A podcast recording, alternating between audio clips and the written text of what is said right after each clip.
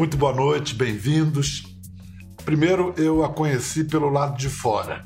Era uma jornalista, jovenzita, com faíscas no olhar que já indicavam que alguma coisa se passava no lado de dentro. O lado de dentro eu só fui conhecer como leitor mais tarde, em viagens aventurescas em que ela nos levava, a mim e meus filhos, pela geografia e pela fantasia. Um barato para mim conversar hoje com uma das mais ativas e renovadoras autoras para crianças do Brasil. Além do sucesso de seus livros, ela também emplacou como roteirista, criadora de uma série, de de um fenômeno que começou, já vai fazer 10 anos, em 22 agora, completa 10 anos. Vamos conversar com a criadora de Pilar e suas aventuras e do DPA, os detetives do Prédio Azul, Flávia Lins e Silva. É. E aí, Boa Flávia? noite, bom dia, não sei ainda de É. dia. Boa noite. Hoje em dia as pessoas assistem em qualquer horário, que então é boa quiserem. noite, boa tarde, É. bom dia. Mas eu me lembro de você, muito menina ali na redação, um, um pouquinho, um pouquinho peixe fora d'água, era a impressão minha, assim. Timidíssima, é?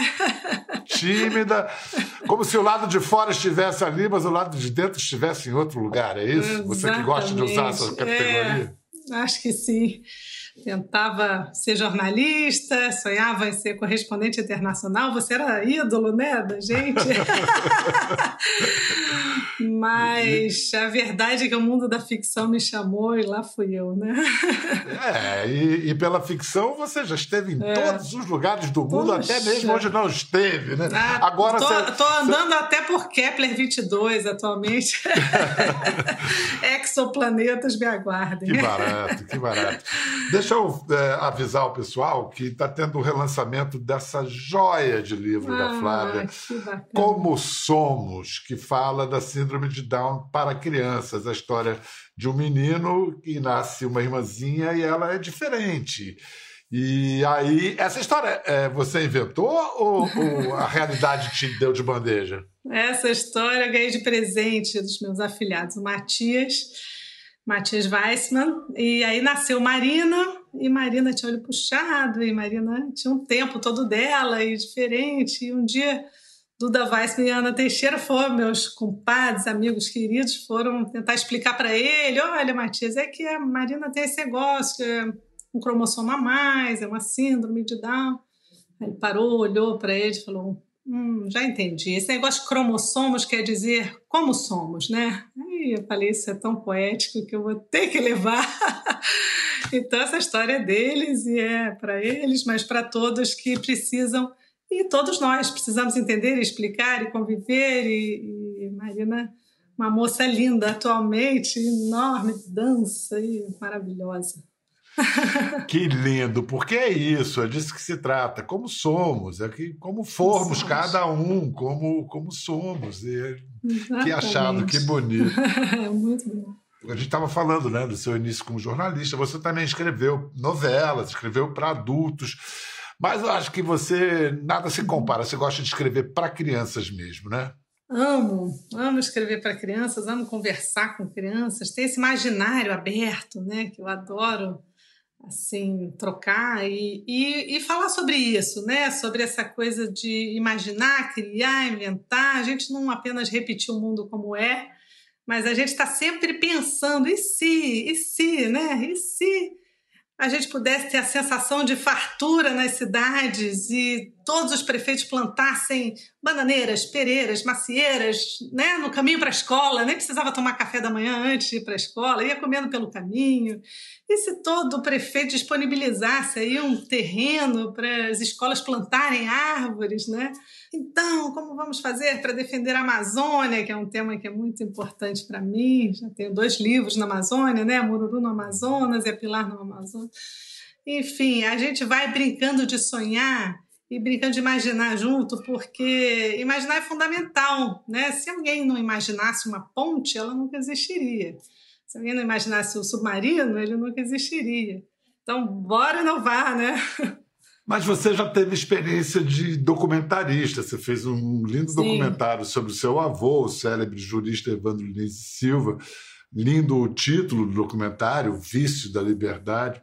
O seu avô, ele estimulou a sua imaginação, não como o cérebro jurista, não, o seu vovô, ele, ele estimulava a sua imaginação, era um contador de histórias? É, eu acho que a gente ouvia muitos casos quase detetivescos do vovô, né? Assim, ele tinha que ir lá apurar o que, que aconteceu naquela morte, naquele, né? Então tinha um lado um pouco detetivesco.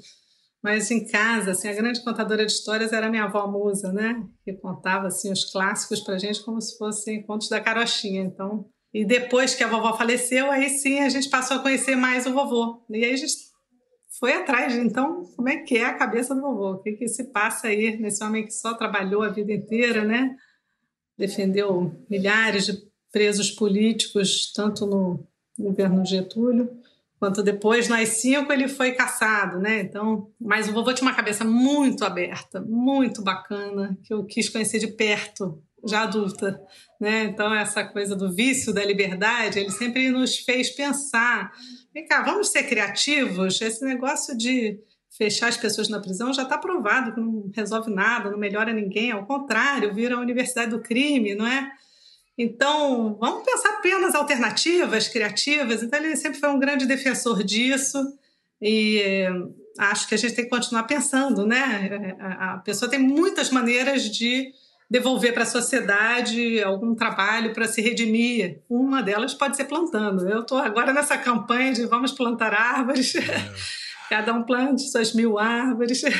Mas você cultivando as crianças, você está plantando homens melhores para o futuro. Eu acho que eu, eu sou testemunha, eu vi, eu vi crianças já que cresceram lendo os seus livros e, e é bom, é, é um didático, é um didático que não é chato, muito pelo contrário, a criança aprende sem perceber, assim o primeiro foi Pilar no Egito, que eu estou aqui, ó, tem na África, Pilar Não, na África. foi na Grécia. Machu Picchu. Primeiro foi uhum. Grécia. Depois chegou até a Amazonas, China, é, Machu Picchu, China. África. E agora vem a Índia.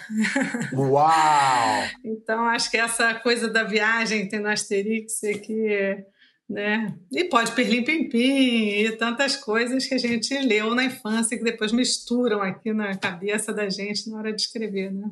Olha, eu vou mostrar um pedacinho do desenho animado que a Pilar. Ah, agora tem desenho animado da Pilar e é uma graça. É, eu tive Gepeto Feelings quando a Pilar virou animação. Eu Parece que é uma vida, meu Deus! Pinóquio ganhou vida agora. Estranhíssimo, né? É uma felicidade. Pilar é você? Não, não sou eu, não. A Pilar é realmente uma personagem de ficção inventada Agora, claro que eu boto lá a vontade de viajar, que eu acho que eu sempre tive, e era muito caro viajar, muito difícil. Então, e essa personagem então viaja. Às vezes eu quero ir lá para a Índia, não posso, olha lá, ela vai apilar. Quero ir para a China, nunca fui, vai apilar na frente. Então, é uma maneira de viajar estando em casa, né? A sua filhinha Paloma tem agora Três? Três e meio, é, vai fazer quatro em agosto. olha, e ela já ajuda no seu trabalho? Já é um oh, teste? Já. É? SBT, assiste detetives comigo e dá muitas ideias, e adora uma bruxaria, e tem capa de detetive, uma delícia, né? Muito gostoso assistir junto. Então vamos falar do, do fenômeno, né? Porque virou uma, uma coisa. foi crescendo, né? Começou despretensiosamente é. Detetive do Prédio Azul. Hum. Foi a primeira série original do Clube, os dois estrearam juntos, isso em 2012, o canal, a série. A ideia primeiro era adaptar Pilar para a TV. É, eu fiquei pensando eles assim. Eles queriam adaptar Pilar, aí falaram a verba. Eu falei, Ih, não vai dar para viajar. Vamos fazer uma coisa interna e tal. E aí adaptamos. Era um prédio bem pequenininho no início, era a portaria, a casa da dona Leocádia, o pátio, uma tapadeira para uma mãe, uma tapadeira para um pai. e agora já são mais de 450 casas num único prédio. É uma maluquice deliciosa. eu me divirto, eu gosto muito de escrever.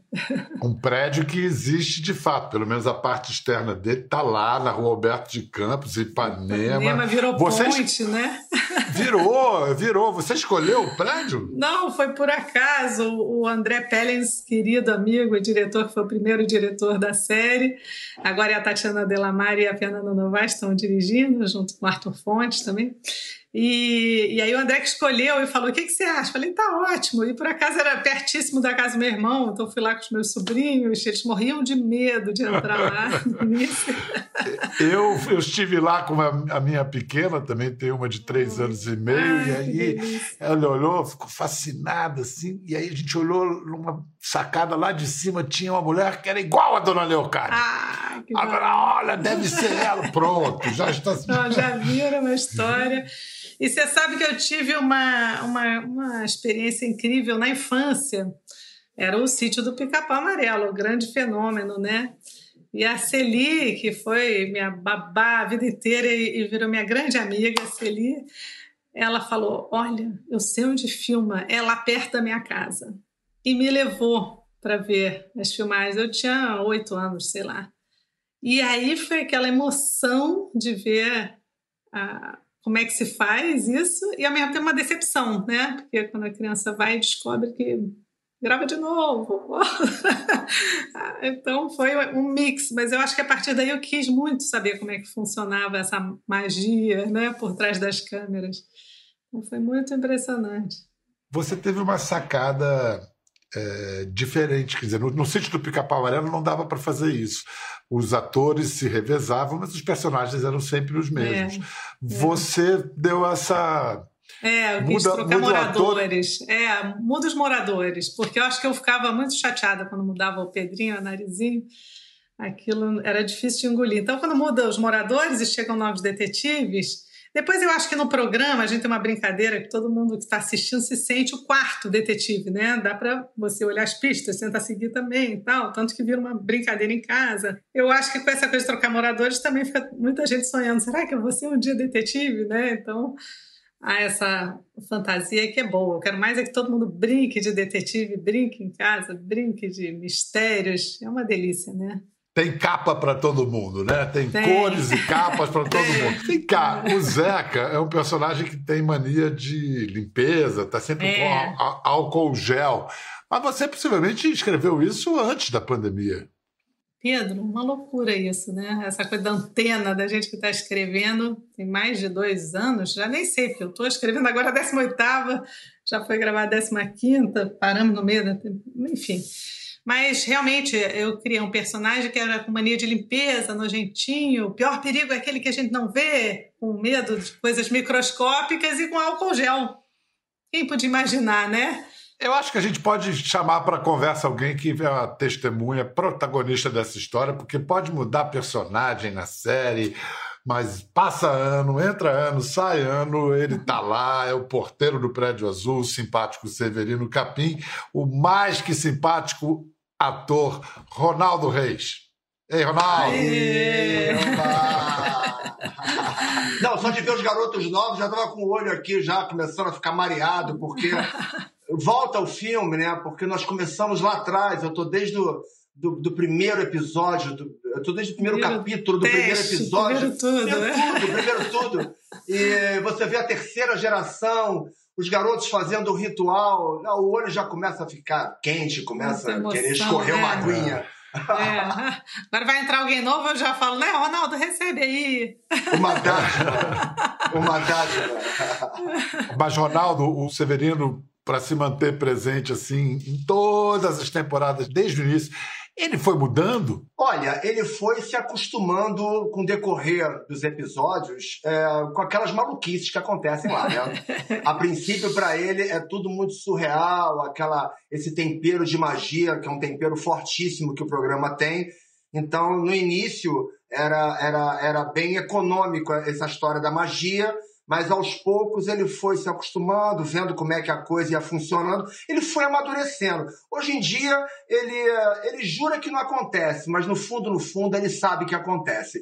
Mas e morre de medo. Né? E morre de medo, e prefere não ter contato. Ele prefere ficar bem, fazer a parte dele e ficar muito bem com a Leocádia sempre. Ele preza muito aquele emprego, né? Tá certo. Quem não? Quem não? As, as crianças param você na rua, Ronaldo? Nossa, muito, muito, muito. É, são baldes de, de amor, de olhares carinhosos que a gente recebe todo dia e, e em todas as vertentes, desde o do lugar mais chique até o lugar mais simples. É, teve um dia, eu estava contando para o amigo, eu parei é, com um carro no sinal, aí tinha um menino vendendo uma bala e tinha mais dois meninos que estavam assim sentados na grama, meio cabisbaixo. Ó, fiquei imaginando que de repente as vendas não estavam muito boas, enfim. Aí na hora que ele me chegou perto, eu fui comprar a balinha dele para dar uma moral. Na hora que eu abaixei o vidro, o garoto me sacou e falou: e lá é o Severino, é o Severino. Cara, aquilo deu uma moral pra ele. Aí os dois chegaram perto e ficaram os três assim na janela olhando.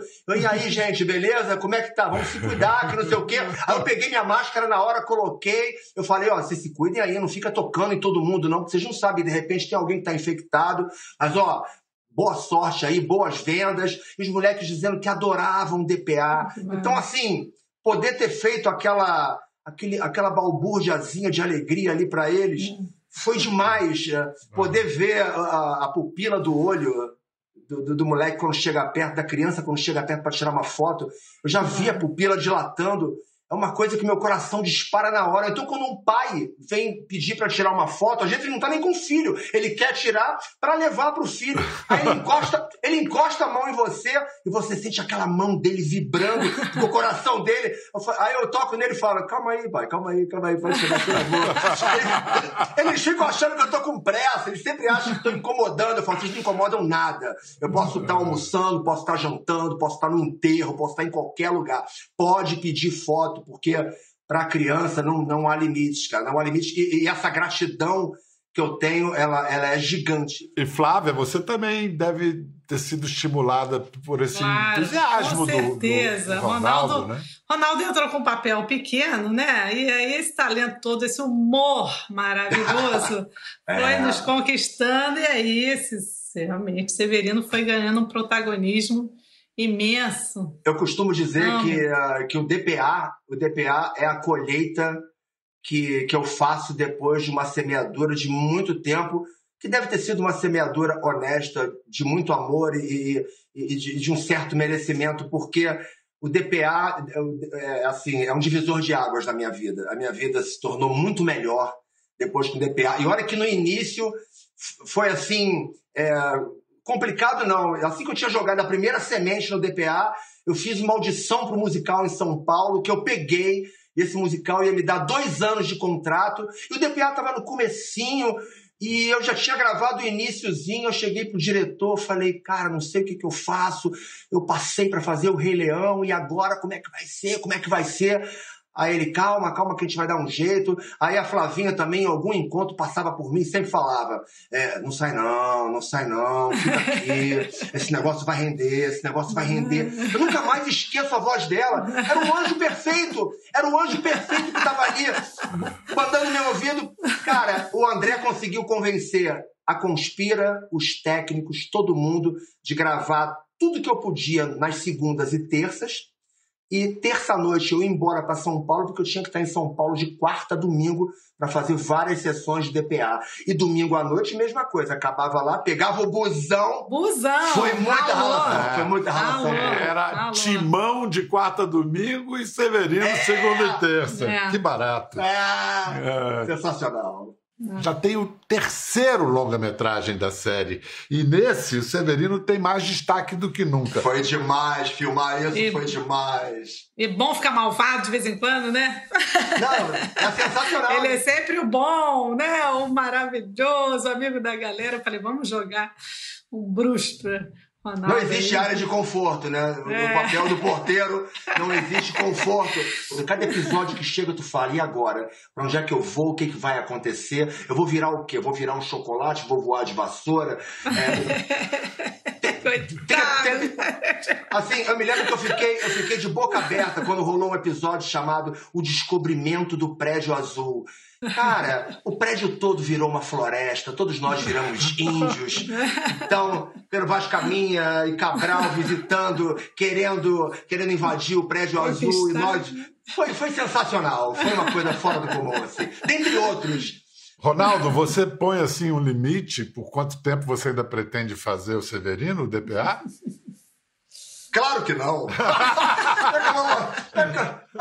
na, época que, na época que o bicho estava pegando para mim de trabalho, pô, a época ruim não botou limite para mim, então eu não posso botar limite para esse momento tão maravilhoso assim. Eu espero, eu espero que, que tenha uma vida ainda bem longa, ainda tenha muita coisa para a gente fazer, muitos longas, alguns espetáculos teatrais, porque nós tivemos também a oportunidade de fazer uma peça de teatro que foi muito sensacional. Então, assim, é uma vertente é, muito grande. O DPA é, é uma marca muito forte.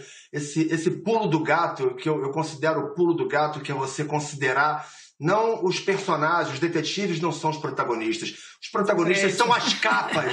São as capas. Prédio, as entendeu? Capas. Quem vai ser o próximo dono da capa vermelha? Quem vai ser? Quem vai ser?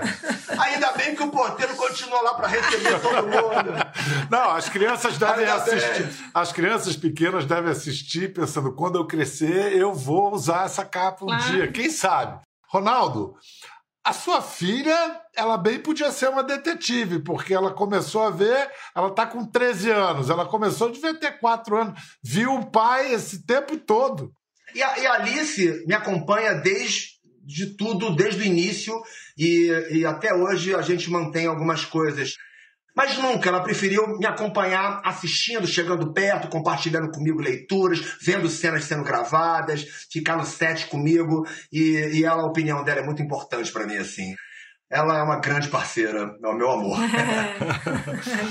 Já tem previsão da 16 estrear esse ano ainda? Torcendo, tô torcendo para ser outubro, mas não, não, tenho certeza se é janeiro, se é outubro, vamos ver. Teremos novidades da 16. E teremos novidades. Grandes novidades, é, Que nasce a irmãzinha da Berê. A irmã da Berê vai ser demais, cara. Graça. Ô Pedro, e você brinca de detetive com sua filha pequena?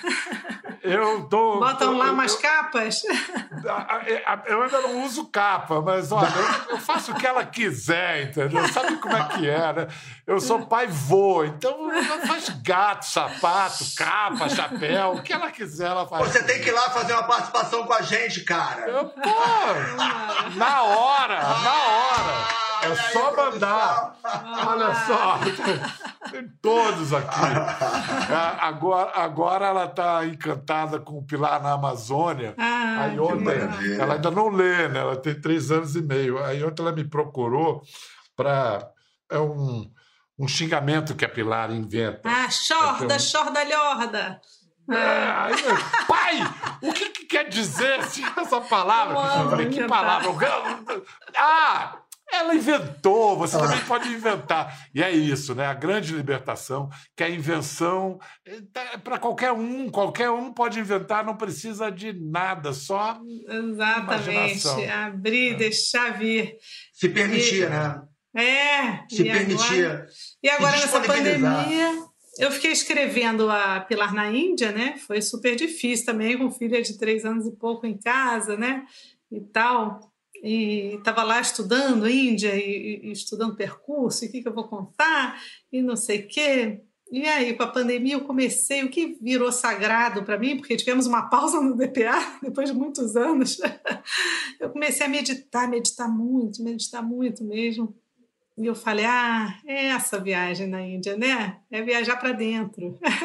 Então, a Pilar na Índia está lá, descobrindo como é que é isso de viajar para dentro, né? É, essa moça aí que fala que era uma coisa do lado de fora, outra coisa do lado de dentro. Importante que ela é bonita por fora, e bonita por dentro. Muito obrigado, Flávia. Obrigado, Ronaldo. Poxa. E que, olha, vida longuíssima para o DPA, para os detetives, para Severino, para todo mundo. Um abraço para vocês em casa. Obrigado. Gostou da conversa? No Globoplay você pode acompanhar e também ver as imagens de tudo que rolou. Até lá!